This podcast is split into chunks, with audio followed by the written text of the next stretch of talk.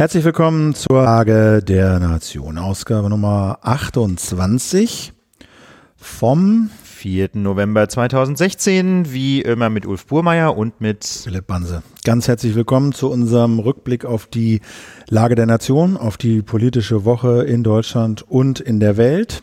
Ja, in dieser Woche bleibt es gar nicht aus, den Blick einmal schweifen zu lassen ähm, über die Grenzen der Europäischen Union hinaus ähm, zum Beispiel in die Türkei, Philipp. Die Lage wird immer ernster. Ja, also wir hatten uns dafür einen Gesprächspartner eingeladen. Das machen wir dann äh, nächste Woche, weil das äh, natürlich uns noch erhalten bleiben wird, das Thema. Aber man denkt, es geht nicht übler, aber es geht dann doch immer noch ein bisschen übler. Und äh, der Weg von Erdogan, der scheint ziemlich klar zu sein, äh, das zu einem wirklich äh, autoritären und autokratischen Staat umzubauen, die Türkei. Also jetzt hat er äh, den Chefredakteur festgesetzt, der Cem Hürriyet, also der einzigen Oppositionszeitung, die es noch gab.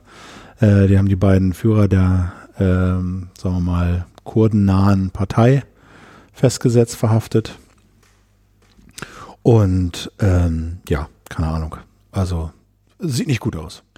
Nee, man muss, man muss einfach sagen, ähm, also mit, mit Nazi-Vergleich muss man ja immer sehr vorsichtig sein, aber so das eine oder andere kommt einem schon vor ähm, wie ein hässliches Abziehbild der Entwicklung, die wir in Deutschland 1933 hatten. Nicht? Also, ist das wirklich so? Ich weiß nicht, also da also ich muss man wirklich ist, deswegen habe ich ja deswegen habe ich das ja so eingeleitet. Nicht also diese Vergleiche sind immer ein bisschen problematisch aber es gibt doch eine ganze Menge an an Parallelen die einen finde ich so ein bisschen gruseln lassen. Nicht ich meine das gar nicht ideologisch sondern äh, wenn man zum als Beispiel mal nimmt ähm, einer der zentralen Auslöser in Deutschland war ja der Reichstagsbrand nicht? Der der als Vorwand herhalten musste für alle möglichen Einschränkungen von Bürgerrechten.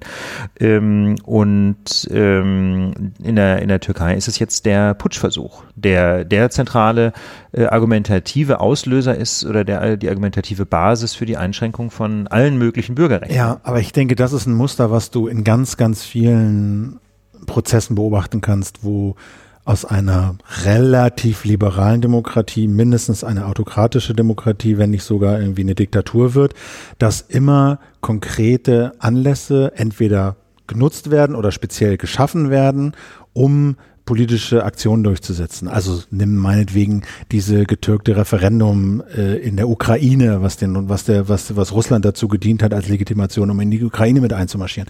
Da gibt es so viele Sachen, ähm, die in Systemen zur Anwendung kommen, um sagen wir mal politische extreme politische Handlung zu legitimieren, die aber nicht in einem Holocaust und einem Massenmord an sechs Nein, das meine ich auch nicht. Ja, deswegen sind aber diese Nazi-Vergleiche so schwierig. Das habe ich ja gesagt, aber jedenfalls, ich meine, äh, vielleicht muss man es einfach noch ein bisschen präzisieren. Ich meine damit ähm, die Art und Weise, wie Erdogan und äh, seine ähm, ja, seine Helfershelfer, seine, seine ideologischen Bundesgenossen dabei sind, eben die ja ohnehin immer schon wackelige türkische Demokratie umzubauen in einen autoritären Staat. Und wie gesagt, da gibt es diesen, diesen Auslöser Putsch, der eben äh, so als Legitimationsmuster dient. Und dann gibt es die systematische Ausschaltung wesentlicher Elemente einer ähm, pluralen Demokratie. Es wird eben die Opposition systematisch in die Mangel genommen, es werden ähm, Oppositionelle festgenommen. Und das ist ja genau dasselbe, was wir in 33 erlebt haben. Zu aller, als allererstes hat es ja eben nicht Menschen jüdischen Glaubens getroffen, sondern die allerersten Opfer waren ja vor allem Sozialdemokraten und Kommunisten, die ja. eben in irgendwelchen wilden KZs gelandet sind. Ich habe das gerade vor ein paar Wochen noch mit einer Freundin angeguckt, äh, wie das war. Einfach irgendein Keller eines alten Militärgebäudes, wo dann eben über einige Monate ähm, politische Gegner den Nationalsozialisten zusammengeschlagen wurden. Und ähm, systematische Reinigung, quasi ideologische Reinigung des öffentlichen Dienstes. Wir haben hier das systematische Vorgehen gegen die Presse. Wie gesagt, ich meine das überhaupt nicht ideologisch, ich meine das auch nicht mit Blick auf den Holocaust. Ich meine das nur insofern, äh, insoweit, als ähm, man, glaube ich, schon sehen kann, ähm, dass dasselbe Muster abläuft ähm, und was man, was man in Deutschland unter dem Stichwort Gleichschaltung kennt. Nicht, dass einfach der Staat und die Gesellschaft total auf Linie gebracht werden. Genau, aber da würde ich sagen, wenn man das Wort Nazi sagt, dann meint man, dann schwingt da was mit, was Singuläres, nämlich dieser Holocaust. Das sage ich. So, ne? Aber, Nazi sage ich auch nicht. Naja gut, aber das ist ja, wir reden da später auch noch drüber, wenn wir über Trump reden, das ist ja das, ja. was die Leute hören, weißt du? Ja. Man relativ. Nee, ich sag Gleichschaltung, ne? Ja, du sagst, aber gut. Ja, aber gut, das ist ja ein Begriff, der aus der, aus der Zeit der kommt. kommt aus der Zeit. Und damit der, der, die, die, die, die, die, ne, die Konnotation ist äh, Drittes Reich etc. Klar. Und deswegen, aber das, was in der Türkei passiert, finde ich, ist, ist nicht singulär. Es gab es auch in 33 mhm. zu Beginn der Nazizeit, aber seit 33 gab es das, was jetzt in der Türkei passiert, schon ein Dutzend Mal in einem Dutzend oder noch mehr anderen Staaten, wo eine relativ äh, liberale demokratische Gesellschaft, sagen wir mal, umgebaut wird zu einem autokratischen System. Hast du in Russland gesehen, hast du in ganz vielen anderen Staaten gesehen. Und deswegen würde ich immer eher die als Beispiel anbringen und yeah. nicht gleich sozusagen mit 33 kommen, weil 33 gab es das auch am Anfang, aber wofür 33 steht, ja, und ja. was immer mitschwingt, wenn man diese Vergleiche bringt, ist halt was sehr Singuläres, wovon die Türkei noch Lichtjahre entfernt. Das stimmt, wollen wir hoffen, dass es so bleibt, ja. So. Ähm, deswegen, also wie gesagt, wir werden das äh, sicher nächste Woche nochmal ein bisschen genauer beleuchten. Ich fand nur schockierend, dass jetzt, wie gesagt, äh, die Journalisten verhaftet werden und äh, die, die, die Immunität der Abgeordneten war ja schon vor Wochen aufgehoben worden, jetzt sind sie verhaftet worden. Also da ist kein nichts in Sicht, ja, was irgendwie darauf hindeuten oder was irgendwie die Hoffnung nähern würde, das, was Erdogan nach dem Putsch angefangen hat, dass das jetzt irgendwie so ein bisschen abgemildert würde oder er da ja wieder zu einem liberaleren Weg oder so zurückfindet. Danach ja. sieht es überhaupt nicht aus. Nee, und man, man kann auch, wenn man ein bisschen genauer hinsieht, ja schon feststellen, ähm, dass wie soll ich sagen, so diese Dreistigkeit ähm, von Erdogan und seinen Leuten immer mehr zunimmt. Ganz am Anfang ähm, waren es ja doch relativ subtile Repressionen und seit dem Putschversuch im Sommer ähm, nimmt, glaube ich, diese Revolution, ich glaube, so kann man es schon nennen, weil ja die verfassungsmäßige Ordnung ausgehöhlt wird, nimmt diese Revolution enorm an Fahrt auf. Ganz am Anfang hat man es eben auch noch konzentriert auf Putschisten. Dann wurden Putschisten gleichgesetzt mit Anhängern der Gülen-Bewegung. Jetzt reicht schon ein bloßer Verdacht, oftmals ein überhaupt nicht überzeugender Verdacht, äh, der Gülen-Anhängerschaft, um verfolgt zu werden. Ähm, und da merkt man halt einfach, wie soll ich sagen, die, das, das, ähm, das Gefühl, ja, des derzeitigen Regimes, sich rechtfertigen zu müssen, das nimmt ganz offensichtlich ab. Die machen inzwischen mehr oder weniger, was sie wollen. Und selbst wenn sie kritisiert werden, dann ähm, werden die Kritiker wiederum verhöhnt. Nicht also Martin Schulz zum Beispiel, der, Parlament, äh, der Präsident des Europäischen Parlaments, hat ja das Vorgehen der türkischen Behörden gegenüber der Zeitung Kum Hürriyet als nicht tolerabel bezeichnet. Da sei eine rote Linie überschritten worden. Und da muss man einfach sagen, da kam dann aus der Türkei einfach die pampige Antwort, ja, ja, die Europäer mit ihren roten Linien, die können uns uns mal. So sinngemäß. Ich krieg den O-Ton ja. nicht mehr hin, habe ich gerade nicht gefunden.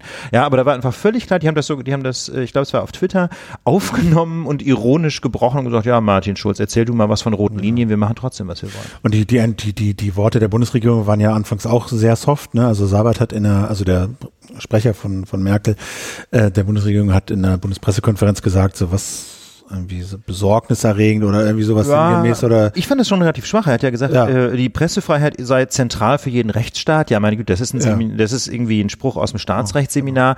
Äh, also da muss man ganz ehrlich sagen, da hätte ich mir ein deutlicheres Statement. Merkel hat dann ja später nochmal selber das Wort ergriffen und, und ist ein bisschen deutlicher geworden, aber die hängt natürlich auch, das hat man halt gemerkt, da echt in der Zwickmühle, da sind deutsche Truppen äh, stationiert, sie hat ihren Flüchtlingsdeal, also die hängt da schon sehr von ja, Erdogan ab. Das ist so, eben das ne? Problem, nicht? Angela Merkel hat sich durch den, insbesondere durch den Flüchtlingsdeal, ziemlich erpressbar gemacht. Ich meine, die deutschen Truppen könnte man notfalls zurückziehen. Genau. Ähm, aber das mit dem Flüchtlingsdeal, das ist wiederum ja innenpolitisch für sie, ich hätte fast gesagt, alternativlos, ja, wenn das nicht so ein verbranntes Wort wäre.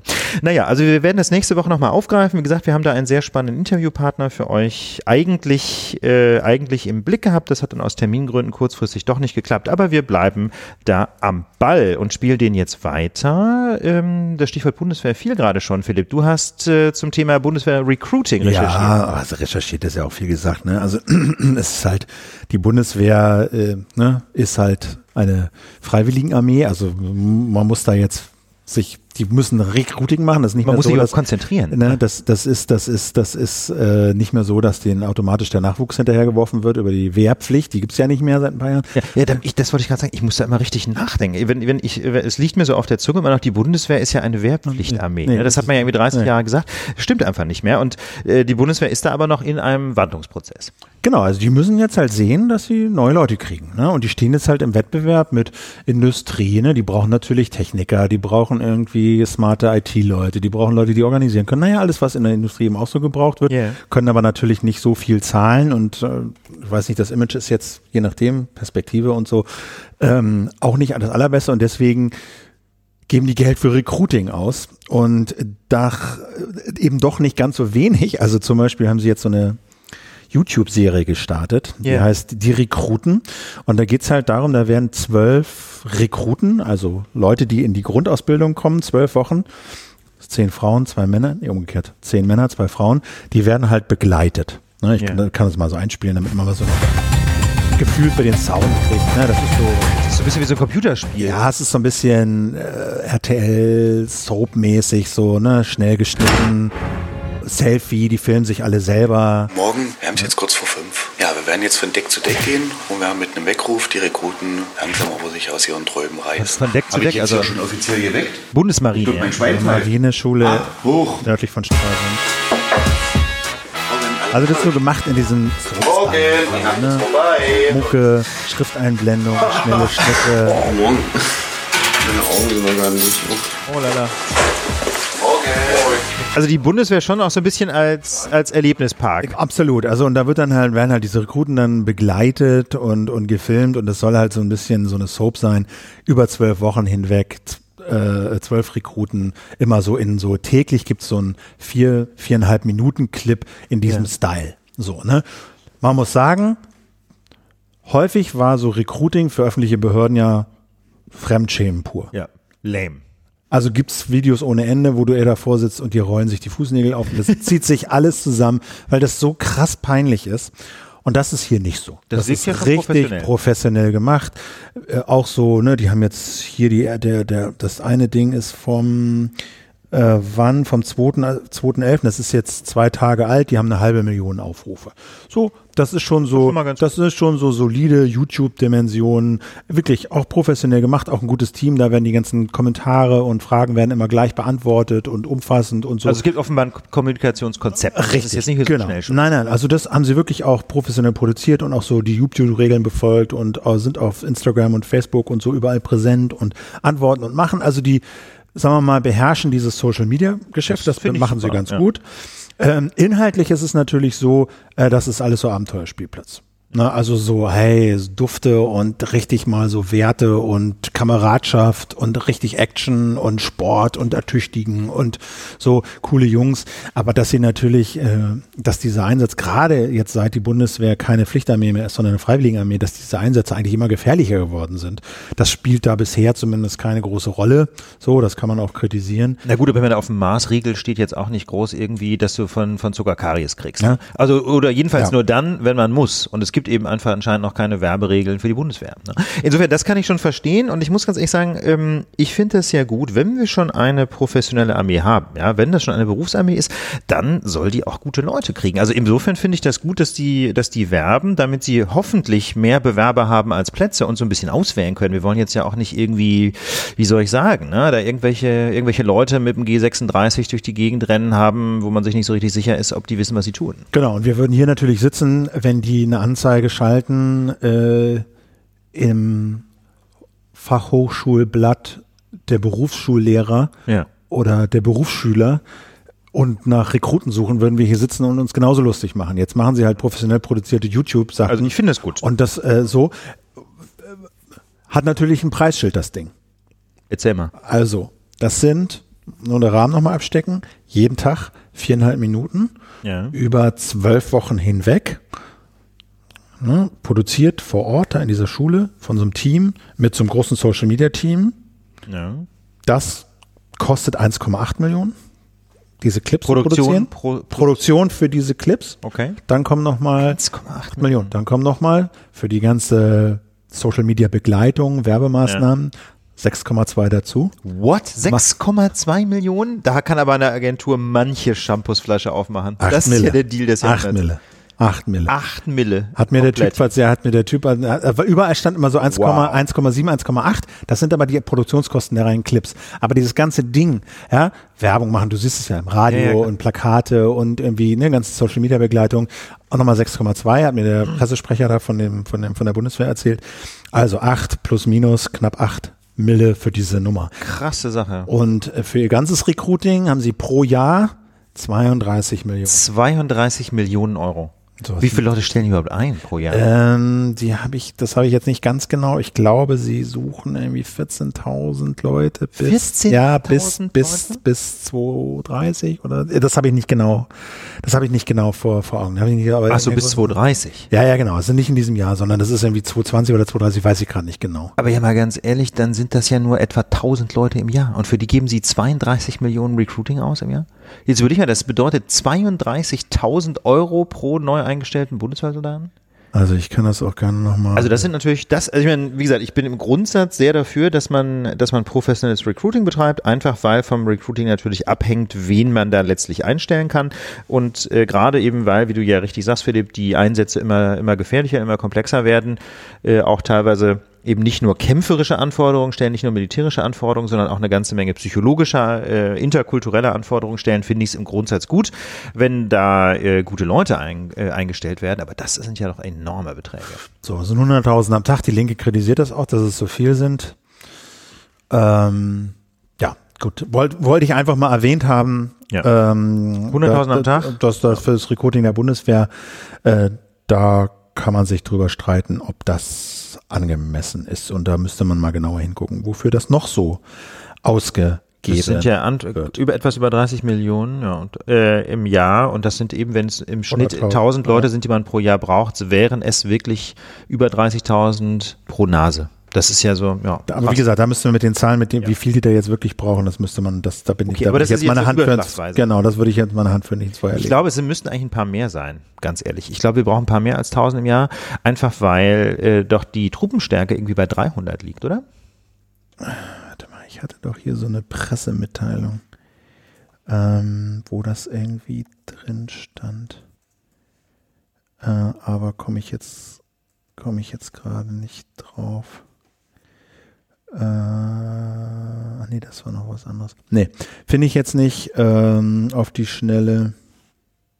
Also, ich habe es mal gerade zusammengegoogelt, Ja. 180.000 Soldaten. Also genau genommen 166.162 Was, also, ja, sind gerade aktuell am oder was? 18. Oktober. Ja gut, aber das heißt also, man kann sagen, rund 180.000 Soldaten haben wir. Ja. Äh, dann müssen mit Sicherheit mehr als 1.000 pro Jahr eingestellt werden. Die sind ja alle nur ein paar Jahre dabei. Also dann reicht, dann sind es mit Sicherheit deutlich mehr pro Jahr. Dann, dann sinken die Recruiting-Kosten pro Nase.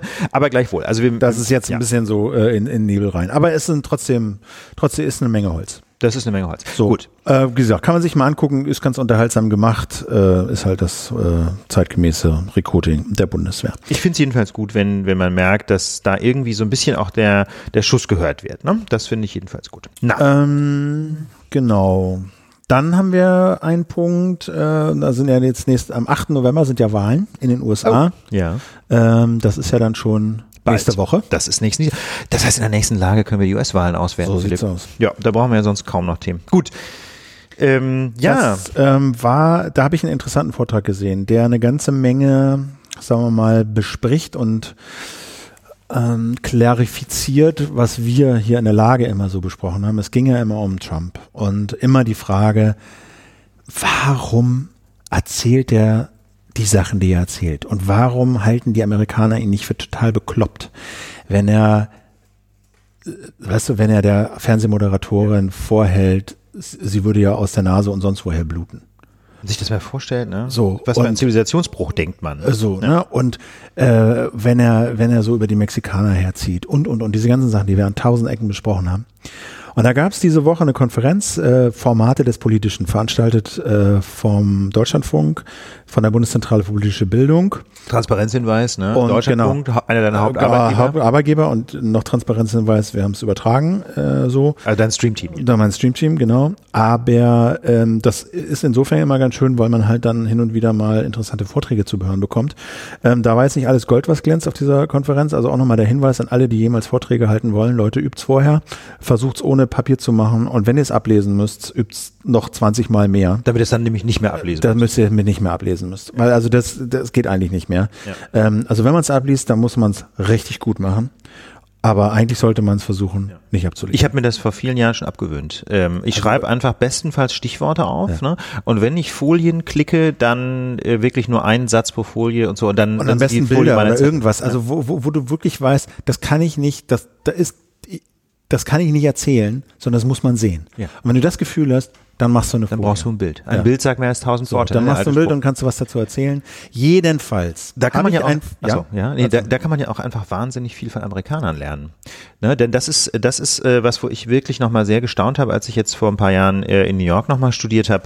Ähm, praktisch jeder spricht da in einer Weise, dass er 99 Prozent seiner deutschen Kommilitonen gnadenlos abhängt. Und zwar, wie gesagt, das sind nicht nur die Top-Leute in den Klassen, sondern das geht in die Breite, weil die das einfach von der Grundschule an lernen. Die müssen halt ständig präsentieren und die können reden. Das ist wirklich der totale Wahnsinn. Die steigen auch immer mit einem Witz ein, der witzig ist. Selbst die größten, ich sage jetzt mal Nerds, ja, in jeder, in jeder Uni gibt's ja Nerds, die sonst eigentlich eher sozial so ein bisschen schwierig sind. Selbst die kriegen dann noch am Anfang irgendeinen Witz hin, wo man wenigstens so ein bisschen lächelt. Das ist bemerkenswert. Also das ist irre.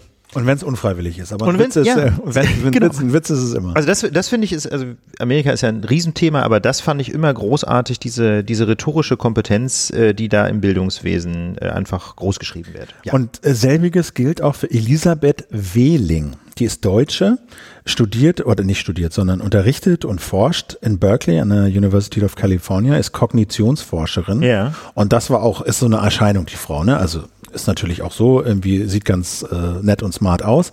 Aber äh, das war sofort klar, die Frau steht da und die steht auch nicht am Pult, sondern die geht da über durch den durch die weißt du benutzt die ganze Bühne gestikuliert macht Pausen guckt ihre Leute an erzählt. Und du hast gemerkt der ganze Saal saß da und hing an ihren Lippen auch weil es interessant war und vor allen Dingen was es weil es was es weil es interessant war was sie erzählt. Sie ist nämlich Kognitionsforscherin und sie Ja.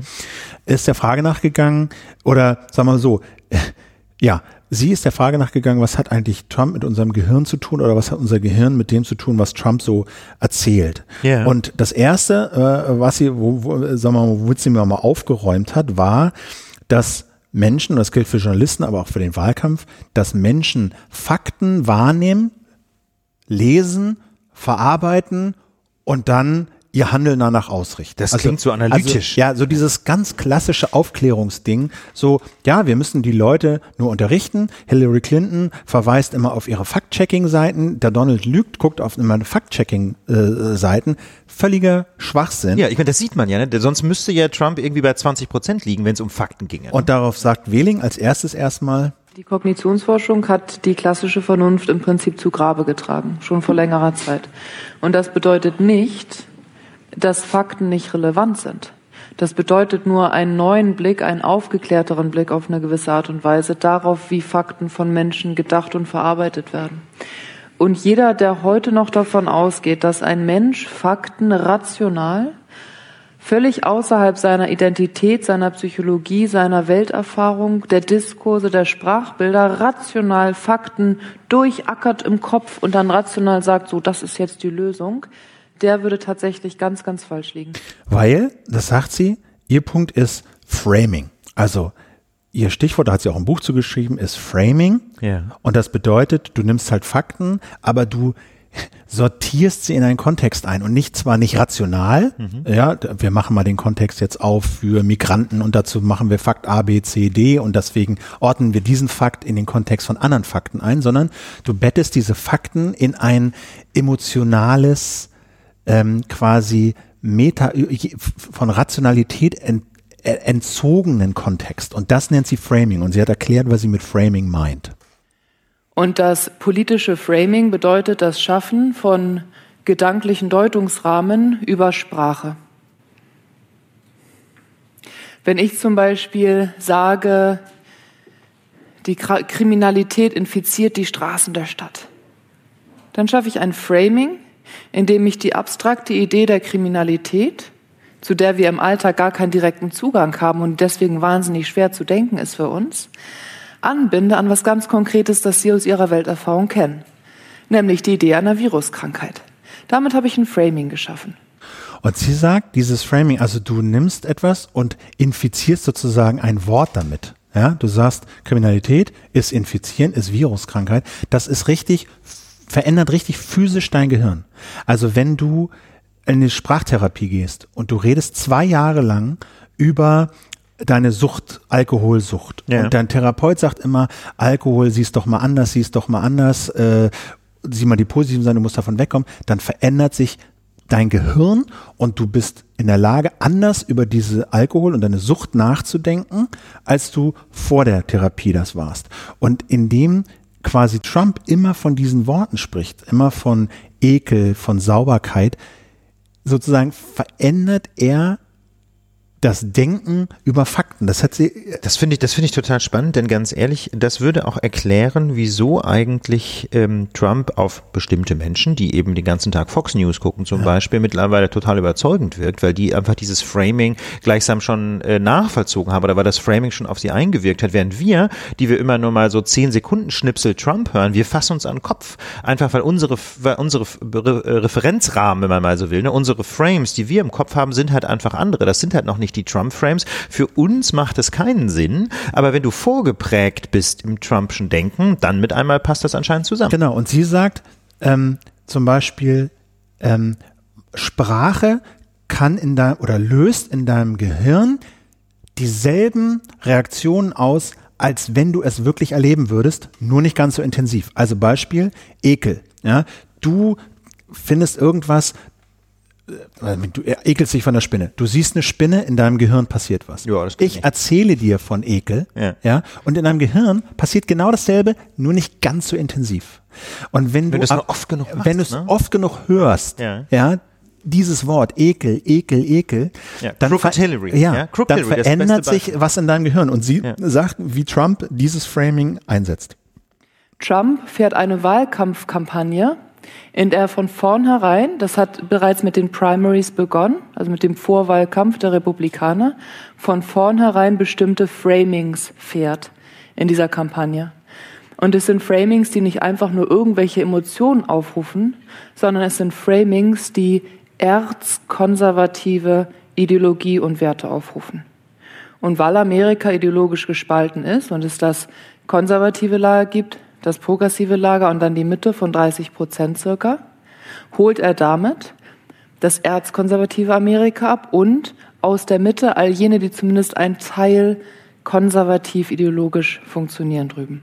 Und äh, ein Beispiel, also er hat drei Framings, die er so benutzt, aufgeführt. Wir machen das jetzt hier mal exemplarisch an einem, nämlich dieser Ekel. Und sie erklärt, ja. wie Trump mit diesem, mit diesem Framing Ekel äh, den Wahlkampf gemacht hat. Das erste Framing ist das Framing von Reinheit und Ekel. Wir wissen aus der Verhaltensforschung, dass konservative Menschen sich schneller ekeln als progressive Menschen. Also, wenn ich sie in den Gehirnscanner hineinlege und dann schaue ich mir an, wie stark ihr Gehirn auf Ekel reagiert, dann kann ich relativ klar vorhersagen, ob sie eher äh, einen Trump wählen würden oder eher eine Clinton.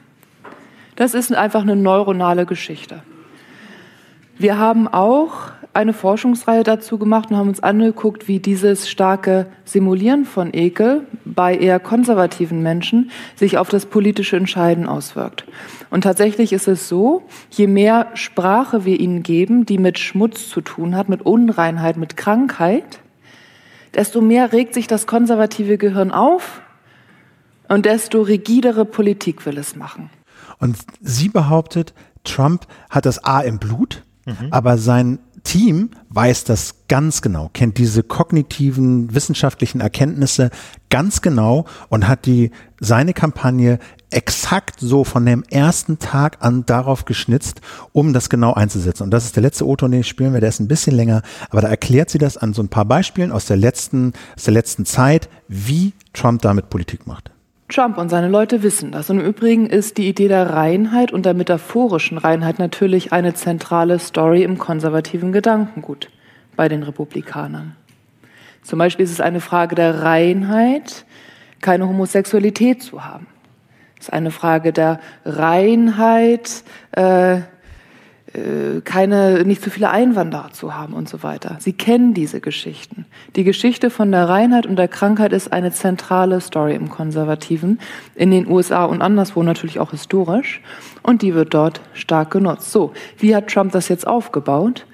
Trump hat bereits im Vorwahlkampf seine politischen Gegner damit angegriffen, dass er gesagt hat, sie sind dreckig, und zwar körperlich dreckig, schmutzig, verschmutzt. Und da hat man sich, da haben sich auch die Medien in den USA mal gefragt, was macht der denn da? Wieso redet der denn nicht über politische Themen? Wieso redet er denn nicht über Fakten? Wieso kümmert er sich denn nicht darum, einmal durchzudeklinieren, welche Form der Gesundheitsversorgung er für das amerikanische Volk will? Stattdessen ging er auf diese Reinheitskonzepte, sagte zum Beispiel Marco Rubio, das sei ja ganz ekelhaft, der schwitze ja immer so viel. Dann sagte er Hillary Clinton, die habe eine Toilettenpause gemacht. Das möge man sich gar nicht vorstellen. Das sei ja ekelhaft. Er will nicht drüber reden. Er kann es sich nicht vorstellen, aber wirklich, wirklich ekelhaft. Sozusagen das, das Konzept der Reinheit auf. Und Sie werden es alle erinnern mit, ähm, mit ähm, der ersten Primary Debate, wo er die Journalistin angriff und sagte, ja, und, ne, die, und ihnen kommt Blut aus der Nase und sonst woher und so weiter und so fort. Sie erinnern diese Bilder. Das sind Bilder, wo man im ersten Moment denkt, was macht der Mann da? Und auch viele in der Berichterstattung in Amerika nicht begriffen haben, was er macht und sagen, na gut, er kommt trotzdem durch als Kandidat, trotz all dieser Fehltritte. Und völlig blind gegenüber der Tatsache sind, dass es keine Fehltritte sind, sondern Strategie. Und zwar Framing-Strategie. Die Strategie, ein Framing aufzubauen über viele Monate hinweg, innerhalb dessen er die Amerikaner, die rechts außen liegen und in der Mitte, da abholt, wo es ihnen richtig ins Gehirn hineingeht, nämlich beim großen Reinlichkeitsbedürfnis. Und ich fand das sehr interessant. Also lohnt sich echt, sich diesen Vortrag nochmal anzuhören. Das werden wir auch verlinken, sind 45 Minuten. Sie nimmt dann noch andere Beispiele. Aber sie erklärt einfach, dass das eine physiologische äh, Mechanismen sind, äh, wie sich dein Gehirn durch Sprache verändert und wie du Fakten wahrnimmst, wenn immer dieses Framing in deinem Gehirn aufgerufen wird. Das fällt sozusagen auf einem Boden, ja, der wird bereitet. Und wenn du dann Migranten oder Einwanderer hörst, denkst du Schmutz, ja, und in deinem Gehirn passieren Dinge, weil du sozusagen vorkonditioniert bist. Das finde ich für, für einen Wahlkampf super interessant, aber auch natürlich für Journalisten. Ja. Für, äh, wie berichtest du entlarven. Wie, wie, ja, wie berichtest du darüber? Ja, du, äh, ne, machst du dieses Framing mit? Äh, äh, ja, also. Also ich finde das ehrlich gesagt total schockierend, ähm, denn für mich klingt das schon sehr nach Manipulation. Nicht? Da Ja. werden also Menschen ganz bewusst gleichsam ähm, konservativ äh, bis im möglicherweise sogar fremdenfeindlich umprogrammiert, wenn man so will, ne? indem man ihnen einfach nur immer wieder äh, bestimmte Bilder in den Kopf setzt, bestimmte Konnotationen in den Kopf setzt. Das ähm, klar, das klingt sehr sehr plausibel, so wie sie das schildert, und zugleich bin ich einigermaßen schockiert. Ich meine, das wissen wir schon länger, dass der Mensch eben nicht rein rational entscheidet. Da gibt's ja unzählige sehr anschauliche psychologische Experimente, aber wenn man das dann mal so quasi an Beispielen ähm, durchdekliniert bekommt, dann finde ich das schon schon erschreckend. Ja, und zumal sie auch, das trifft ein anderes Thema, was wir immer besprochen haben, ja. Ähm, bereitet Sprache Gewalt vor? Gewalttaten? Sagt Ja. sie eindeutig ja. Ja, klar. Wenn du immer mit äh, Gewalt, außer, äh, sagen wir mal, über Gewalt sprichst, wenn du in einem sprachlichen Raum dich befindest, in dem Gewalt für gut geheißen wird, in dem Gewalt konkret irgendwie umgesetzt wird, sprachlich, dann verändert sich dein Gehirn so, ja, dass Gewalt für dich akzeptabler ist und am Ende Gewalt, sagen wir mal, physische Gewalt wahrscheinlicher wird. So, das sagt sie, ist wissenschaftlich, kognitiv, gehirnforschungsmäßig überhaupt nicht fraglich. Ja.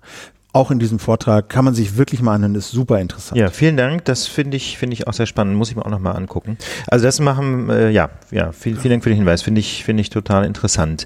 Apropos interessant. Ja. Fall Peggy, ne? Haben wir letztes, genau. letztes, letztes, letztes Mal so angerissen. Genau, wir haben, wir haben äh, bei der Gelegenheit nochmal ganz herzliches Dankeschön. Wieder ganz, ganz tolle Kommentare gehabt äh, diese Woche zur vergangenen Folge. Es sind etwas weniger rein zahlenmäßig, aber die sind inhaltlich ganz dicke Bretter. Also wirklich toll. Wir haben sehr viel gelernt nochmal. Äh, und so ein paar Sachen wollen wir einfach nachtragen, weil uns die so interessiert haben aus den Kommentaren. Also Fall Peggy ist das erste. Da hatten wir ja letztes Mal drüber gesprochen. Der Fall Peggy, das ist diese Geschichte, ähm, wo ein Skelett gefunden worden ist oder ein Teil eines Skeletts von einem Mädchen, das vor vielen Jahren in Bayern ab, äh, verschwunden ist, zunächst mal spurlos. Und bei der Tatortarbeit hat die Polizei, äh, jedenfalls glaubte man, das DNA gefunden von Uwe Böhnhardt, also einem der Terroristen des nationalsozialistischen Untergrunds, NSU. Möglicherweise ist es aber auch eine Verunreinigung. Das hatten wir in der vergangenen Woche nachgetragen und wussten nicht mehr so richtig, ob es wegen äh, oder ob es im Fall Peggy eine Verurteilung gegeben hatte. Dominik weist uns jetzt in den Kommentaren darauf hin, dass es schon 2004 eine Verurteilung gegeben hat von einem Menschen mit psychischen Problemen. Da hat es aber eine Wiederaufnahme des Verfahrens gegeben, weil da eine ganze Reihe von Beweismitteln sich im Nachhinein als problematisch herausgestellt haben, äh, unter anderem eine belastende Aussage eines eines anderen Patienten in der Psychiatrie, aber auch ein Gutachten von einem eigentlich sehr renommierten Psychiater hat sich als problematisch herausgestellt. Äh, deswegen hat es eine Wiederaufnahme gegeben und in dem Wiederaufnahmeverfahren ist der ursprünglich Verurteilte auch freigesprochen worden. Mir war so. Ne? Ich hatte da so ein bisschen zusammengezuckt. wusste das irgendwie. Ne, genau, ich hatte Ja. das, ich war mir auch nicht ganz sicher, aber äh, guter Hinweis. Ja. Äh, was ist denn der Stand jetzt eigentlich? Äh, weißt du das? Äh, Es ist Böhner? letztlich offen. Es ist, es ist so eine Art Expertenstreit entbrannt um die Frage, ähm, was ist denn jetzt mit dieser Verunreinigung? War es eine oder war es nicht? Es ist letztlich ungeklärt.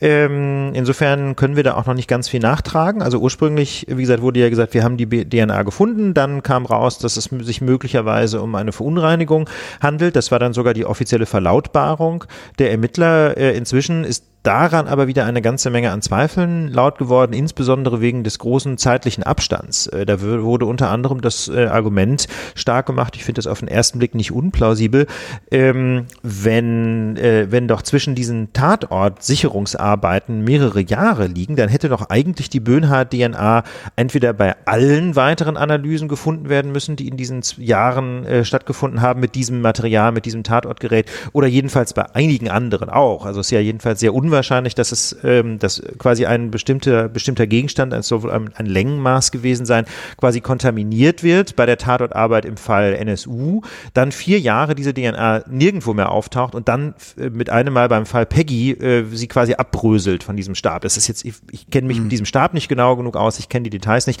aber wie gesagt, Zweifel an einem solchen Hergang zu äußern, finde ich jetzt nicht unplausibel, mal ganz vorsichtig formuliert. Aber ja, wir müssen es letztlich abwarten. Aber zu diesem Stichwort Beweiswert von DNA passt dann noch der Hinweis von David. David schreibt uns, wenn dieses absurd klingende Konstrukt wie Böhnhardts DNA bei Peggy gefunden wirklich stimmen sollte, kann man sich denn dann auf dieses Beweismittel, also gemeint ist, sind wohl DNA-Beweise, überhaupt noch stützen? Könnten nicht zukünftig deutliche Anmerkungen von Rechtsanwälten kommen, ähm, dass, die man nach sowas nicht mehr einfach als spinnerte Verschwörungstheorie abtun kann? Also nur noch mal um diese Fakten. Ne, Peggy, wir müssen, wir werden immer gebeten, noch mal die Fakten kurz zusammenzutragen. Ne? Und haben wir es nicht äh, gemacht, haben wir es nicht gemacht? Habe ich so überhört? Peggy, ja. Äh, Haben wir gemacht. haben wir, Haben wir gemacht, ja. vermisst, gefunden Ja. und dann, okay, hab War, ich's nicht war ein langer Tag. War ein langer Tag. Nee, Ähm, wirklich, aber das haben wir, glaube ich, gemacht. Okay, gut. Ähm, ja, und? Was ja, sagst du dazu? Was sage ich dazu? Ähm, ich habe es auch kurz kommentiert im Blog. Ähm, klar, das muss man so deutlich sagen. Ähm, DNA-Beweise sind in gewisser Hinsicht sehr, sehr aussagekräftig. Also es ist extrem unwahrscheinlich, dass wenn man tatsächlich zwei DNA-Profile gefunden hat, die, einer, ähm, die an bestimmten Markern übereinstimmen, dass das blanker Zufall ist. Also da kann man die Wahrscheinlichkeit ähm, schon so weit treiben durch entsprechende ähm, Analysen, dass es sehr unwahrscheinlich ist, dass es sich um einen Zufallstreffer handelt. Allerdings weiß man einfach nie, wie ist das Erbgut dahin gekommen. Denn da reicht ja inzwischen ähm, schon, reichen da ja schon einige wenige Körperzellen tatsächlich aus, um zu einem DNA-Profil zu führen. Warum? Ähm, na, die DNA-Analysen setzen äh, sogenannte Multiplikationsverfahren ein. Das heißt also, die, ähm, die DNA, die tatsächlich noch gefunden wird an einem bestimmten Spurenträger, äh, die wird nicht direkt analysiert, sondern die wird zunächst mal äh, mit genetischen Methoden tausendfach oder millionenfach dupliziert und erst dann schreitet man zur Analyse. Und deswegen können geringste DNA-Spuren tatsächlich dazu führen, ähm, dass es zu einem scheinbaren Treffer kommt. Und das führt dazu, dass, äh, dass man extrem hohe Anforderungen einfach an die Reinheit bei der Spurenarbeit zum Beispiel stellen muss, um falsch positive Ergebnisse zu vermeiden. Und ähm, deswegen und auf der anderen Seite ist es halt so, dass diese, diese extrem hohen Wahrscheinlichkeiten im, im Billionen- und Billiardenbereich einfach natürlich eine große Suggestivkraft haben. Ne? Da steht dann in diesen DNA-Gutachten immer drin, das ist eine Wahrscheinlichkeit von 1 zu so und so viel Milliarden, äh, dass es nicht dieselbe Person ist. Und da sagt sich dann auf instinktiv jeder, äh, also klar Beweis geführt. Man muss aber immer sehr genau hingucken und sich die Frage stellen, ja, wie sind denn diese Beweise eigentlich gesichert worden? Um das mal ein bisschen plastisch zu machen, ich habe vor einiger Zeit, äh, war ich an einem Verfahren selber beteiligt, da hat die Polizei bei der Tatortarbeit Zigarettenkippen gesichert, total sinnvoll im Prinzip. Dann hat sie aber Dutzende von Zigarettenkippen in denselben Plastikbeutel gesteckt und danach hat man an diesen Zigarettenkippen DNA-Analysen durchgeführt und da ist halt einfach nur noch quasi ein buntes Potpourri bei rausgekommen, sodass man in der Tat dann, äh, obwohl das in diesem Fall sehr wichtig gewesen wäre, keine konkreten Rückschlüsse mehr ziehen konnte. Das heißt also, da also muss sauber gearbeitet werden. DNA von einer Zigarette auf die andere über Möglicherweise, weiß und man man einfach. weiß man einfach nicht. Genau, man und und äh, wo die DNA jetzt ursprünglich ursprünglich drauf war, auf allen oder auf keiner, Weiß der ist weiß, ne? Ja. So. Und in dem Fall war es halt einfach wichtig, zum Beispiel, wie alt die Zigarettenkippen waren. Und äh, wenn dann natürlich dann ganz alte und halb zerfledderte und ganz neue in einem Beutel stecken und hinterher so ein DNA-Cocktail dabei rauskommt, dann ist letztlich der Beweiswert gemindert. Das nur so als ein plastisches Beispiel, ähm, was bei der Tatortarbeit so alles schiefgehen kann. Und äh, wie gesagt, wegen dieser Duplikations- oder Multiplikationsverfahren bei der DNA-Analyse ist es halt einfach so, dass geringste Mengen an Verunreinigungen schon zu Ergebnissen führen können. Deswegen äh, hat der David völlig recht mit seinem Argument, ähm, man muss genau hinsehen und man kann das nicht ohne weiteres als Verschwörungstheorie abtun, ähm, wenn ein Verteidiger sagt, nein, das handelt sich hier um einen Messfehler und äh, oder einen Analysefehler oder einen Fehler bei der Tatortarbeit. Und ähm, und in diesem Zusammenhang vielleicht ganz spannend, die deutsche Strafprozessordnung kennt ja auch keine ganz klaren Beweisregeln. Also es gibt äh, ganz im Gegenteil in, nach 261 der Strafprozessordnung die sogenannte freie Beweiswürdigung. Das heißt also in der Hauptverhandlung guckt man sich alle Beweise an und am Ende der Hauptverhandlung entscheidet das Gericht dann aufgrund all dessen, was man da so gesehen und gehört hat, wie ist die Beweise würdigt. Es gibt so ganz gewisse Regeln in der Rechtsprechung, aber im Prinzip äh, ist die entscheidende Frage die Überzeugungsbildung. Also kann sich der Richter, kann sich die Kammer davon überzeugen, äh, dass es ein, dass ein bestimmter Ablauf äh, geschehen ist oder eben nicht. Und ähm, da gibt's keine strikten Regeln. Und dann muss man eben, gerade wenn es um DNA-Beweise geht, sich überlegen, ja, okay, wir haben hier diese Übereinstimmung. Gibt es irgendeine eine plausible Erklärung dafür, dass der aus irgendeinem Grunde doch nicht der Täter So. war? Ne? Also Ja. dass die DNA Aber auf neutrale Weise dahin gekommen ist. Aber das ist ja auch irgendwie eine ganz gesunde Relativierung, finde ich, weil das ist ja mit ganz vielen äh, Mechanismen passiert. Fingerabdruck, ja, galt ja jahrzehntelang als Fingerabdruck drauf, Rocket alles klar, ja. zack, bumm, Tot. hast du Ja. gefunden, du hast denselben Fingerabdruck. Heute weiß man, ja, ähm, die Parameter, mit denen man Fingerabdrücke lange gemessen haben, waren viel zu ungenau, viel zu, viel zu, viel zu, äh, sagen wir mal, ähm, äh, viel zu wenig Parameter, gibt viel zu viele Möglichkeiten, dass da noch ähnliche Fingerabdrücke auftauchen, äh, etc. Auch mit äh, Gebiss, kann sie kopieren. Ge- kopieren, Das ist doch, der, ne? das ist doch wunderschön, hat der CCC doch vor ein paar Jahren mal vorgeführt, wie man also Fingerabdrücke kopieren kann, also wie man letztlich äh, aus einem bloßen Foto eines Fingers ähm, einen funktionierenden Synthetikfinger basteln kann, mit dem man dann Fingerabdrücke hinterlassen kann, mit dem man zum Beispiel ein iPhone entsperren kann. Und ich glaube, sie haben es getestet bei Ja, Samsung, aber egal. genau. Jedenfalls, wo man also einen Fingerabdruckscanner mit irritieren kann. Also das muss man schon sehen. Äh, Du hast völlig recht, Philipp. Diese Relativierung, die ist relativ weit und insofern ähm, gerade in der, in der Strafrechtspflege kann man immer nur sagen, Leute, guckt genau hin. Ja, muss Glaubt man nicht, sehr, sehr glaubt vorsichtig nicht jeder sein. DNA. Ja. Ähm, ganz wichtig auch, weil wir so viel über Brexit gesprochen haben, diese Woche, Ja. High Court entscheidet, Parlament in Großbritannien kann über den Brexit mitentscheiden. Ja, das ist Und auch das ist ja mal spannend. eine News gewesen, ne? Also wir haben es ja geahnt, ne? Ja. wir haben das ja in der Brexit-Diskussion im Frühjahr oder im Juni war es, haben wir das Thema schon mal angesprochen, geht das eigentlich über das Parlament alleine oder nicht? Und ähm, jetzt ist eben rausgekommen, das geht in der Tat nicht, da muss das Parlament mitentscheiden und die Entscheidung des High Court ist lesenswert, weil es so eine Art Grundkurs Verfassungsrecht in England ist. Ich wusste das auch alles nicht. Ähm, nur mal vielleicht einen ganz kurzen Abriss zu geben. Ähm, grundsätzlich mal ist die Aufgabenverteilung so, dass äh, die Regierung, also das heißt immer so schön die Krone, ja, aber repräsentiert durch die Regierung, in außenpolitischen Fragen sehr frei ist, solange das Parlament nicht entschieden hat. Ja, in außenpolitischen Fragen ist die Regierung frei, in innenpolitischen Fragen, ganz grob formuliert, ähm, ist, muss im Prinzip das Parlament entscheiden. Und jetzt war also die entscheidende Frage beim Brexit, ob das eine rein außenpolitische oder eine rein innenpolitische Entscheidung ist. Und da hat die Regierung natürlich gesagt, Außenpolitik. Und da hat dann der High Court vorgerechnet, nein, das hat auch massive innenpolitische Auswirkungen, nämlich weil, äh, weil, die, weil die Bürger Großbritanniens Rechte im Ausland verlieren. Das ist also innenpolitisch relevant. Und ähm, weil natürlich auch das europäische Recht alle möglichen innenpolitischen Auswirkungen hat. Und das ist so der zentrale Punkt gewesen, das zentrale Argument gewesen, ähm, warum jetzt also der Brexit vom Parlament mitentschieden werden muss. Bedeutet das denn jetzt, dass der Brexit ausfällt? Ja, das ist die große Frage. Es, Im Parlament ist es ja wohl so, dass viele der Parlamentarier eher kontra Brexit sind, wenn ich das so überblicke. Ne? Und Das jetzt ist so ein bisschen die Frage, inwieweit äh, die Parlamentarier sich politisch sagen wir mal, über dieses Votum hinwegsetzen wollen. Ja, Ich glaube, das ist so gerade so ein bisschen die politische Frage. Ähm, inwieweit sagen die Parlamentarier, hey, wir sind gegen den Brexit, wir stimmen gegen den Brexit und stellen uns damit auch gegen dieses äh, Referendum. Das ist jetzt so eine politische Frage, inwieweit sie das wollen, inwieweit sie Ist das können. schwierig einfach, ne? Ne? Also jetzt hast du den, den das Votum gemacht und jetzt kannst du, kannst du dich hinstellen und sagen, ja, das war ganz nett. Äh, wir haben das gesehen, eigentlich will die Mehrheit raus aus der EU, aber wir sagen, nee, doch nicht. Da kannst du natürlich ins Feld führen, dass viele dann hinterher doch so ein, so ein kaltes Erwachen hatten und, und viele dann auch, äh, ne, der, diese ganzen Brexit-Befürworter ihre Fehler und Lügen und, und, und etc. eingeräumt haben und das natürlich auch rausgekommen ist, dass diese ganze politische Kommunikation voll in die Hose gegangen ist und dass auch viele dafür, die für den Brexit gestimmt haben, dann so ein bisschen erwacht sind und gedacht haben, so, ups, äh, ganz so war das ja doch nicht gemeint. Da, so kannst du politisch argumentieren. Aber äh, sag mal, die Messe ist da noch nicht gesungen. Zumal es ja auch noch ein Urteil äh, des äh, wie heißt es, Supreme Court? Heißt das Supreme Court auch ja, Großbritannien? Also die Regierung hat jetzt erstmal noch Rechtsmittel eingelegt. Also High Court klingt ja. wie das höchste Gericht, ist es nee, aber nicht. Es gibt ne? über, über High kommt noch Supreme, Supreme ja. Genau.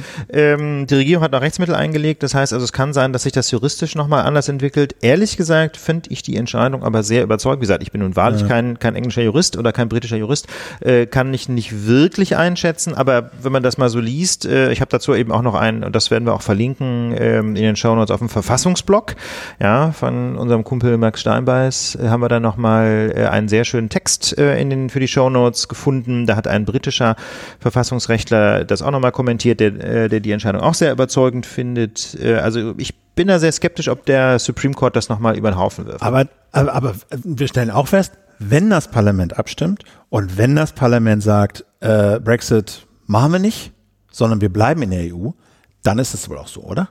Also, also jeweils ohne die Zustimmung des Parlaments geht geht's nicht. Punkt. Ja. Das so und wenn die, das heißt, wenn die jetzt nicht zustimmen, sondern irgendwie das irgendwie ablehnen, kann May eigentlich nicht den Austritt formell beantragen. Ja, genau. Also es geht ja, es geht formal ja um diese sogenannte Notification Welchen? nach Artikel 50 des EU-Vertrages, ne, der, die dann aber eben den Austrittsautomatismus wohl in, in, auslöst. Das ist ja auch nochmal so, eine ne? Aber sie kann eigentlich, ja. wenn das Parlament jetzt sagt, wir wollen abstimmen und wir stimmen gegen den Brexit, kann die eigentlich diesen Mechanismus nicht in Gang setzen. Nö, also es geht in der Tat formal jetzt darum, ob Theresa May überhaupt quasi diese Kündigung einreichen ja, kann in genau. Brüssel. Ne? Das und das ist ja insofern ein dickes Ding, weil wenn das Parlament jetzt sagt, wir wollen den Brexit nicht, dann ist es sehr unwahrscheinlich, dass er kommt. Dann, also jedenfalls müsste dann wohl, nach meinem Verständnis jedenfalls, Theresa May gegen die äh, Verfassung des UK verstoßen. Also das ist jetzt, das die ja, ist ja nicht geschrieben gibt, ne? Das ist ja auch alles ein bisschen schwierig so, dort, aber ja.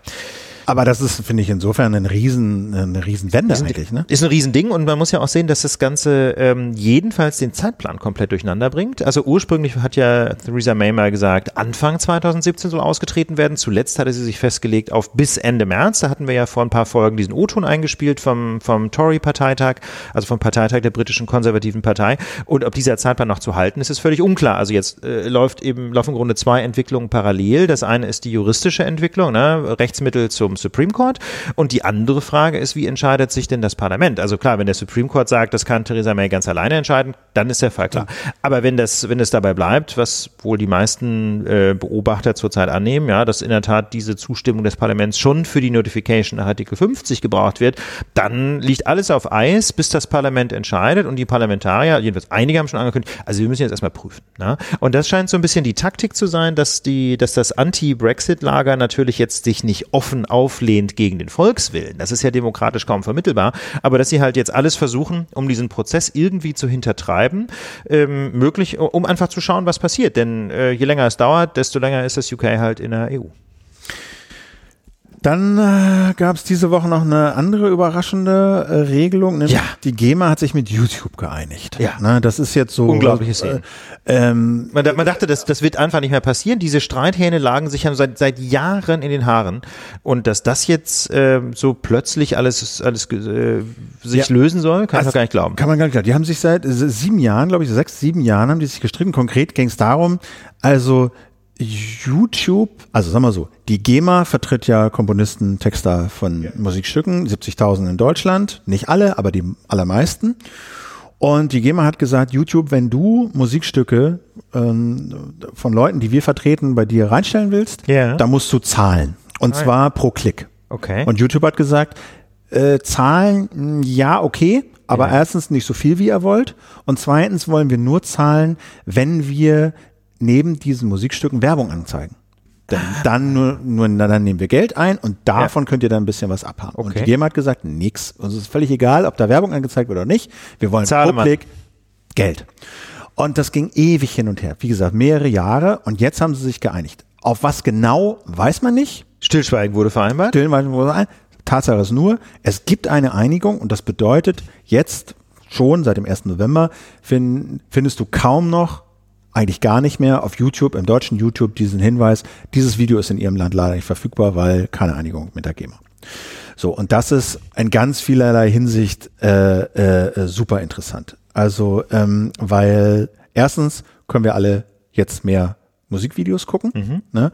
Äh, zweitens, ähm, die GEMA war natürlich auch unter Druck von ganz vielen ihrer Leute, die gesagt haben, hey, wir hätten, wir würden gerne auf dieser allergrößten Plattform der Welt für Musik auftauchen. Ja. Ähm, mach mal was. Ja, und sie hatten ja auch einfach ein Imageproblem. Ne? Die GEMA ist ja durch diese ganzen äh, Einblendungen auf YouTube, ne? dieser Spot ist in ihrem Land nicht verfügbar, äh, so total zum Boomern geworden. Die GEMA galt ja einfach als Spaßbremse und, und, äh, und Musikverhinderungsinstitution und so. Ein bisschen zu Unrecht, weil Bisschen zu Unrecht, ja gut, gut ne, YouTube weil, hat auch eisenhart gesagt, wir machen wir nicht. Genau. Aber jedenfalls, äh, wie soll ich sagen, ist ja völlig egal, ob es zu Recht oder zu Unrecht, der PR-Effekt war für die GEMA Ganz vernichtend. klar, ganz klar. Ja. Und äh, deswegen standen die da unter Druck, sich zu einigen. Google stand auch unter Druck, sich zu einigen, weil in der EU steht eine große Urheberrechtsreform an, äh, wo ein bisschen, wo, wo sie unter Druck geraten könnten, wenn Ja, die durchkommt. Standen sie auch so ein bisschen als Bad Guys Dann da. standen sie als Bad Guys da und dann gibt's halt ähm, jede Menge anderer Plattformen, Spotify etc., Amazon Music, die irgendwie groß daherkommen und in Deutschland Musik anbieten. Dann will YouTube in Deutschland ihr YouTube Red anbieten, also so ein Abo-Service, wo Ja. du halt für einen Geldbetrag pro Monat auch äh, äh, Videos runterladen und speichern kannst und eben vor allen Dingen nicht diese Werbung ansehen willst. Dafür brauchst du auch die Einverständnis der GEMA und Okay, so. also jetzt, jetzt nicht irgendwie sowas wie Netflix, sondern Nein. nur werbefreies YouTube. Ja, Oder ist so- das nicht so richtig klar? Also es ist einerseits werbefrei. Äh, Ich glaube, ich meine, also ich bin mir ziemlich sicher, dass du auch die, die Songs wirklich äh, legal dann runterladen und speichern kannst und so. Ähm, ähm, genau. Punkt. Dafür sollst du zahlen können. Dafür brauchst du auch die Einverständnis, Einverständnis der GEMA und so. Also da waren beide Seiten unter Handlungsdruck. Punkt. Jetzt haben sie sich also geeinigt. Das Interessante daran finde ich, und ich habe mit so ein paar Urheberrechtsleuten gesprochen, das Interessante finde ich daran ist, dass es jetzt zwar nicht de jure, aber de facto möglich ist, dass du und ich urheberrechtlich geschützte Musikstücke auf YouTube veröffentlichen können, ja. ohne de facto dafür damit rechnen zu müssen, da belangt zu werden. Ach. Das, aber das finde ich. Das ist, Okay, ne, genau, die Leser, Äh, die Leser, erstmal interessant, genau, genau, genau, die Leser, die, die, die, die, das Argument geht so. Ja. Ähm, ich lade irgendwie Lady Gaga Song hoch. Ja. Ne? Habe ich keine Rechte dran?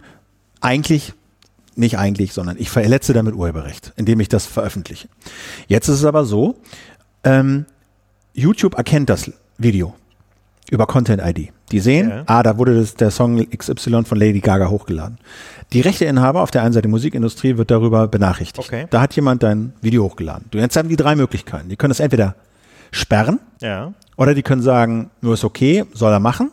Ja. Oder sagen, ja, ist okay, soll er machen, aber wir hätten gerne was von den Werbeeinnahmen ab. Ja. So, das sind die drei Sachen.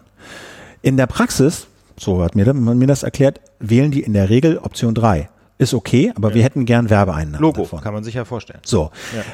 Jetzt war immer noch offen, die Rechte der Musikindustrie ist das eine, Ja. aber es war halt immer noch offen, was ist denn mit den Komponisten und den Texten, die bei der GEMA vertreten sind. Das war Ja. offen. Jetzt ist geregelt, dass auch die Geld kriegen, wenn ich dieses Musikstück da hochlade. Ah, okay. Das heißt, der Anreiz zu sagen, nee, das ist doof, wir schicken dir Abmahnungen und sperren das Video und alles bäh, Ja. ist gesunken. Ach, guck mal. Weil alle jetzt mitverdienen. Macht Sinn, ja. Und Klingt doch eigentlich nach einer ziemlich pragmatischen Lösung. Das klingt ne? nach einer pragmatischen Lösung. Und es klingt halt, es ist halt so, ne, dass de facto es jetzt so ist, dass du nicht komplett risikofrei, aber doch risikofreier als bisher urheberrechtlich geschütztes Material auf YouTube teilen kannst, ohne jemanden zu bescheißen, weil alle ihr Geld kriegen. Wenn alle glücklich sind. So, ne? Und da bin ich jetzt mal gespannt, wie das so in der Praxis ist. Ja, also ich, ich weiß nicht, äh, hast du was von Abmahnungen äh, zuletzt gehört in großem Umfang? Da- YouTube nicht, nee. Bei YouTube nämlich nicht. Nö. Weil es für alle jetzt die Möglichkeit gibt, da ihren Schnitt zu machen. Und ähm, das finde ich interessant. Das ist, äh, weiß ich nicht, das weiß ich nicht, das gab es, glaube ich, so in dem Maß nicht bisher, dass du sagen kannst, hey, das ist die größte äh, Plattform der Welt für Musik und äh, jeder kann da mehr oder weniger sein Kram hochladen. Ja. Und muss keine Abmahnung fürchten. Das wäre schon schön, wenn es denn so käme. Wenn- Ne? so Müssen wir käme. mal gucken, ob das denn tatsächlich. Aber ich finde das jedenfalls erstmal schon, ähm, finde das jedenfalls erstmal sehr spannend und eine wirklich gute Nachricht. So, und äh, ganz kurz, äh, der der Ja. Vollständigkeit äh, muss man natürlich sagen, ähm, YouTube hat das jetzt aus frei, die sagen, wir machen das freiwillig. Wir, wir sagen nicht, dass wir dazu verpflichtet sind. Ähm, richtig, sagen wir mal, ähm, wenn du so sagst, äh, legal oder juristisch sagen wir, eigentlich müssten die, die hochladen, die GEMA-Gebühren bezahlen. Ja, also wie das- ich und du und so. Ja, wie heißt das mal so schön? Ohne Anerkenntnis einer Rechtspflicht. Ne? Ne? Wir machen Ja. das jetzt, weil wir nett sind, aber eigentlich ist nicht die Plattform dafür verantwortlich, sondern die, die es hochladen. GEMA sagt natürlich, ha, das ist ein Präzedenzfall. Jetzt ist klar, die Plattform, die es ermöglichen, urheberrechtlich geschütztes Material zu veröffentlichen, müssen dafür zahlen. Ja. Hallo, Vimeo, hallo, wen es da noch so alles gibt. Ja. Ja, das ist jetzt ihr Argument und die nehmen das natürlich als Präzedenzfall und werden das versuchen in diesen anderen Fällen auch durchzusetzen. Aber wir sind gespannt, wie es weitergeht. Im Präzedenzfall ist es auf jeden Fall. Die Frage ist, wofür? Sehr schön. Ja. Was haben wir denn noch? Genau, den Klimaschutzplan, den können wir jetzt mal kurz erwähnen. Ähm, die, da da wird es ein großes Treffen geben in Marokko. In Marrakesch. Äh, Marrakesch, genau. Das ist so, äh, quasi eine Folgekonferenz zum letzten Kim Klimaschutzabkommen, das vor kurzem in Paris geschlossen wurde. Genau, und die Bundesregierung, also in Paris hatten da alle gesagt, ne, Klima soll sich nicht möglichst weit unter zwei Grad erwärmen. Genau, die wurde- Zwei-Grad-Grenze. Die gilt So. ja so als das Maximum, was, was die Erde noch irgendwie je noch geht kann. und danach ist alles unkalkulierbar. So, Genau. ne, die Folgen hast du sowieso, aber darüber wird es dann irgendwie schwer zu handhaben. Und da in Paris äh, hat sozusagen, wurde jeder Staat dazu verdonnert, eigene Pläne vorzulegen, Ja. wie man, was man denn tun will, ähm, um dazu beizutragen, eben weit deutlich unter zwei Grad zu bleiben. Auch die Ja. Bundesregierung hat das versucht, das nennt sich Klimaschutzplan 2050. Okay. Und das Umweltministerium hatte da was sehr Ambitioniertes vorgelegt unter Barbara Hendricks von der SPD, wo alle Forscher auch gesagt haben, jo, das geht Super in die richtige Richtung. Da steht eine Menge drin von Fleischkonsum reduzieren über erneuerbare Energien, wirklich so äh, the full Monty. Ja. Aber und, hat äh, wie das dann so ist, natürlich muss das Kabinett das verabschieden, es müssen alle zustimmen, damit das irgendwie dann so ein Plan wird. Und äh, Verkehrsminister, CSU, Dobrindt und auch hier Landwirtschaftsminister, auch CSU, haben gesagt, nee, mm, nee, no, hm, haben das alle so ein bisschen auseinandergenommen. Und das Lustige ist, hat die Dobe, hat die, hat die Hendricks gesagt, ja, ja, da haben wir so schöne konkrete Zahlen reingeschrieben in den Plan, was alles reduziert werden muss. Und im Kabinett, das Bundeskanzleramt hat dann immer nur reingeschrieben, XXX. Ja. Ja. Also mal ganz ehrlich, mit XXX kann man sich schlecht in den Anfahndungstisch setzen. Genau, vor allen Dingen, äh, es ist ja kein Pornoplan, sondern es ist ein Klimaschutzplan, deswegen ist XXX, vielleicht haben sie XX reingesetzt oder sowas. Man setzt dann immer XX. Also Ja. ein, äh, zwei X reichen auch in dem Fall, obwohl drei X natürlich in der Regel dann unterhaltsamer sind. Aber auch da hatten wir viel Spaß in dieser Diskussion über den Klimaschutzplan. Die gehen da jetzt, ist ein bisschen peinlich, wahrscheinlich ist noch nicht ganz raus, das ist Mitte November ist dieses Treffen. Wahrscheinlich fahren sie mit leeren Händen hin. Und das ist natürlich für den Klimaweltmeister Deutschland und für die Weltretterin Angela Merkel kein gutes Kein Ruhmesblatt. kein Ruhmesblatt. Kein Ruhmesblatt. Ne, also da wäre mehr drin gewesen. Wie gesagt, der, der, der letzte Drops ist da noch nicht gelutscht. Kanzlerin äh, hat nochmal gemahnt, dass man da sich doch nochmal zusammenrauft und äh, da doch irgendwie noch was zusammenschustert, mit dem sie da hinfahren kann. Aber das ist offen und ich finde enttäuschend, dass die Bundesregierung sich da nicht zu ambitionierteren Zielen bisher hat committen können, um da die ganze Sache auch voranzutreiben. Denn eins ist klar, die in Paris verbindlich äh, festgeschriebenen Einsparungen alleine werden nicht reichen, um Nee. die Zwei-Grad-Grenze einzuhalten. Ne? Da muss es noch kommt. quasi äh, freiwillig, in Anführungsstrichen, einen Schluck aus der Pulle geben. Äh, da müssen jedenfalls einige Staaten nochmal nachlegen. Und ähm, ja, bislang war Deutschland ja immer relativ vorne dabei, aber ähm, da scheint jetzt so ein bisschen die Luft raus zu sein. Haben wir denn noch irgendwas Wichtiges? Softwarehaftung, das machen wir. War Das- jetzt ein an, aktueller Anlass eigentlich? Äh, Ja, da gibt es schon eine Reihe aktueller Anlässe, aber das ist nicht so brandaktuell. Das machen wir einfach nächste machen Woche wir ausführlich. für nächste Woche Das haben wir auch noch ein paar O-Töne. Ne? Genau, denn wir haben, nächste Woche haben wir nämlich dann die Oettinger, komm, wir müssen ein Wort zu Oettinger verlieren. So viel Zeit muss sein. So viel Zeit muss sein. Ich, ich mag nicht mehr Philipp. Nee. Der, der Herr Oettinger, es ist so schockierend. Also mal ganz ehrlich, ich habe das irgendwann vor ein paar Wochen auch mal auf Twitter gesagt. Ne?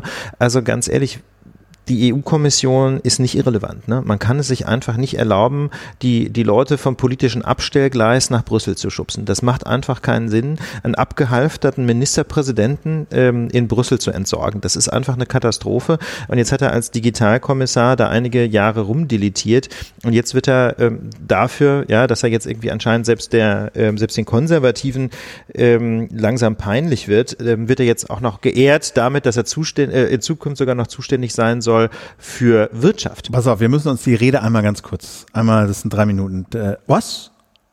Also genau, ich dachte, das wäre jetzt irgendwie zensiert hier irgendwie. Nee. Äh, die hat er gehalten in Hamburg vor Geschäftsleuten.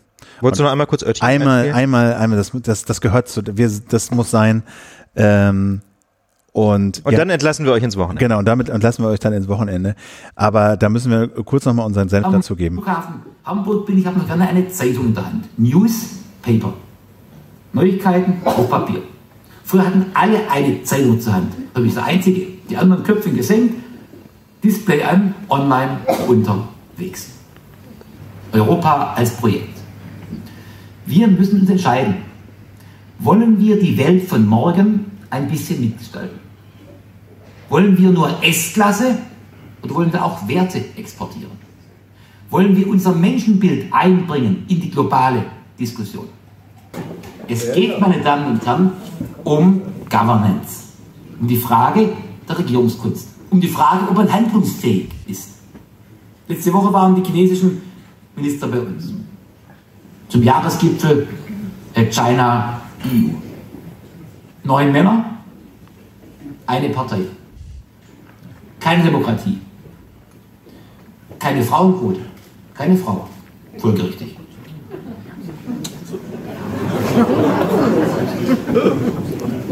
Alle Anzug, Einreiher dunkelblau, alle Haare von links nach rechts mit schwarzer Schuhcreme gekämmt.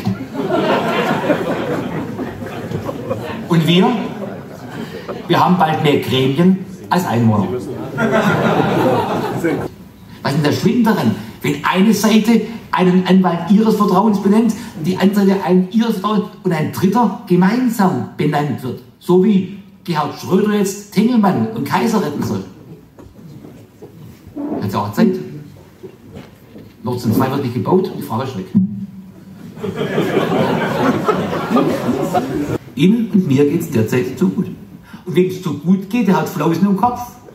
Der führt die Rente mit 63 ein, schafft die Mütterrente, die bald noch verdoppelt wird. Wenn die Verdopplung, die Seehofer, äh, ein Populist Gleit, äh, fordert, und er fordert sie, kommen soll, dann sagt na alles, dann wird die Rente mit 62 eingeführt. In der Mathematik gilt Minus mal Minus gibt Plus, aber in der Rentenkasse ist Minus plus Minus Doppel Minus. Und nicht das Gegenteil.